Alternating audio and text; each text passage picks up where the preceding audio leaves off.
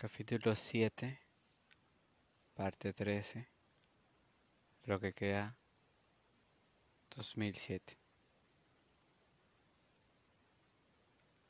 Antes de dirigirse a la pista de aterrizaje, el avión en que viajaba Matías sobrevoló la mancha verde de la colina y la basílica y dio un par de vueltas por el centro de la ciudad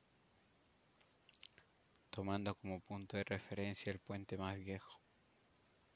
Matías distinguió el edificio que vivían donde, donde sus padres. Seguía teniendo el mismo color que cuando él se había ido. Ha visto también el parque, no lejos de la casa, flanqueado por dos avenidas que se unían descubriendo una amplia curva y dividido por el curso del río. La tarde era limpia y desde lo alto se veía todo. Nadie había podido pasar de zarpe percibido.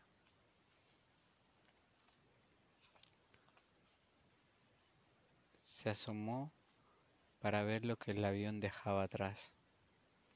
Siguió la calle sinuosa que ascendía un trecho de ladera y reconoció la vivienda de los de la roca un edificio de fachada blanca y ventanas muy juntas que parecían un enorme, un enorme bloque de hielo. Un poco más arriba estaba la escuela de su infancia, con aquella escalera de emergencia verde, de metal frío y áspero. El lugar donde había puesto la mitad de su vida, la mitad ya concluida. Semejanza una imagen maqueta de piezas cúbicas de colores y seres animados. En el aeropuerto tomó un taxi. Su padre se había ofrecido para ir a esperarlo, pero Matías había rehusado en un tono que no admitía réplica que sus padres conocían muy bien. Se apeó en la acera de enfrente y se quedó contemplando su antigua casa. Al hombro llevó un bolso de viaje que pesaba poco. Traía ropa limpia para dos o tres días como mucho. La puerta del edificio estaba abierta. Subió al primer piso y llamó al timbre. Dentro no se oyó ningún ruido. Al poco le abrió, le abrió su padre, incapaces de decir nada se sonrieron y se miraron como midiendo el tiempo transcurrido en los cambiados que, que estaban. Pietro Balosinos ya estaba viejo, no solo por el pelo blanco y las abultadas venas que le surcaban el dorso de las manos, sino por el modo de estar de pie ante su hijo, el imperceptible temblor que se le estremecía el cuerpo el tener que sujetarse del pomo como si las piernas ya no lo sostuvieran bien. Se avanzaron llenos de turbación. A Matías el bolso se le deslizó del hombro y se interpuso entre ellos. Lo dejó caer al suelo. Sus cuerpos seguían teniendo la misma temperatura. Pietro Balosino acarició el pelo de su hijo, y a su memoria acudieron muchos recuerdos que le produjeron una gran congoja. Matías lo miró para preguntarle por su madre. Y él se adelantó. Mamá, ¿está descansando? No se encuentra bien. Debe ser el calor de estos días. Matías sintió. ¿Tienes hambre? No, solo quiero un vaso de agua. Ahora mismo. Su padre se dirigió a la cocina como si hubiera estado esperando pretexto para alejarse. Matías se dijo que ese era todo lo que quedaba del amor de los padres. Pequeñas atenciones, preocupaciones como las que los suyos enumeraban por teléfono todos los miércoles. La comida, el calor y el frío, el cansancio, a veces el dinero. Todo lo demás, conversaciones nunca entabladas, excusas que dar o recibir, recuerdos que corregir, formaban como una masa prefijada que ya sería profundidades insondables para siempre. cruzó el camino, el pasillo camino de su cuarto.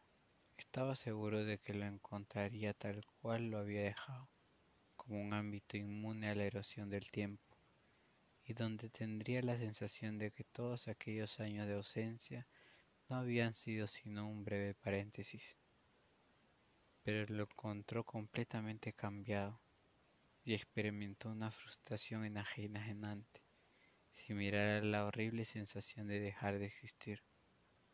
Las paredes, antes pintadas de azul claro, estaban ahora empapeladas en tono crema, lo que hacía el cuarto más luminoso. En el sitio de su cama habían colocado el sofá que tantos años había estado en el salón. Su escritorio sí seguía enfrente de la cama, pero encima ya no se veía nada suyo, solo una pila de periódicos y una máquina de coser. No había fotos ni suyas ni de Michelle. Se quedó parado en la puerta como si no lo, no lo tuviera permitido entrar. Su padre vino con el vaso de agua y pareció leerle el pensamiento. Tu madre quería aprender a coser, dijo que dijo justificándose, pero se cansó pronto. Matías bebió un, bebió un trago de agua Dejó el bolso junto a la pared donde no estorbaba. He de salir un momento, dijo. ¿Salir? Pero si acabas de llegar. Tengo que ver a una persona que me espera. Sorteó a su padre evitando mirarlo y pegándose a la pared. Sus cuerpos eran demasiado parecidos, engorrosos y adultos para estar próximos. Llegó, llevó el vaso a la cocina lo enjuagó y lo puso bajo el escurridor. Vuelvo esta noche, añadió. E hizo un ademán de despedida a su padre, que ahora estaba de pie en medio del salón, en el mismo sitio donde en la otra vida había abrazado a su madre y hablado de él. No era verdad que Alice lo esperase. No sabía siquiera dónde encontrarla, pero tenía que irse de allí cuanto antes.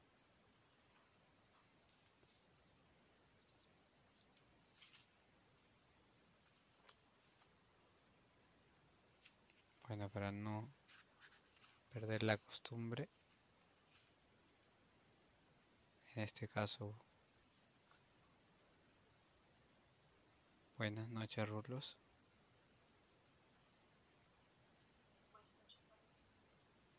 Te amo mucho. Este podcast tú lo estás escuchando, así que es distinto. Y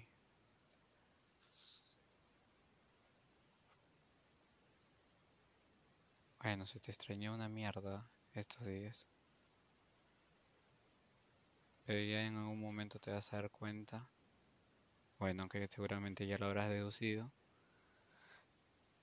que cada uno de los capítulos de la soledad de los números primos, para que lo escuches todos y no solo escuches la parte de adelante, mis frases y lo que pienso están al final.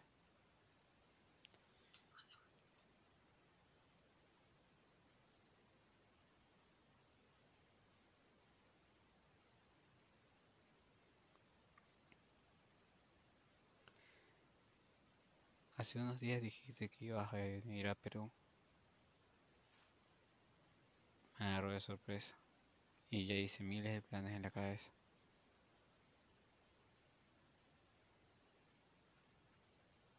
Lo estuve con el freno de la realidad, diciendo, cuando esté a unos días de eso, ya todas las sorpresas están.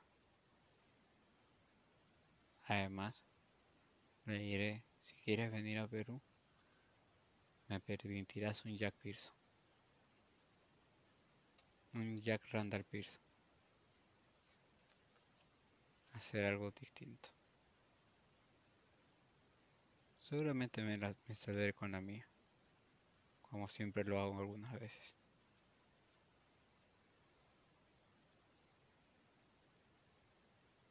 Y por hoy nos han dado de alta y al parecer lo celebramos a lo grande.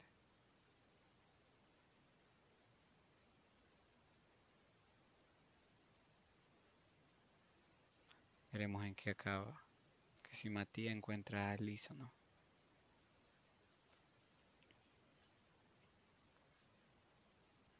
El tiempo al tiempo.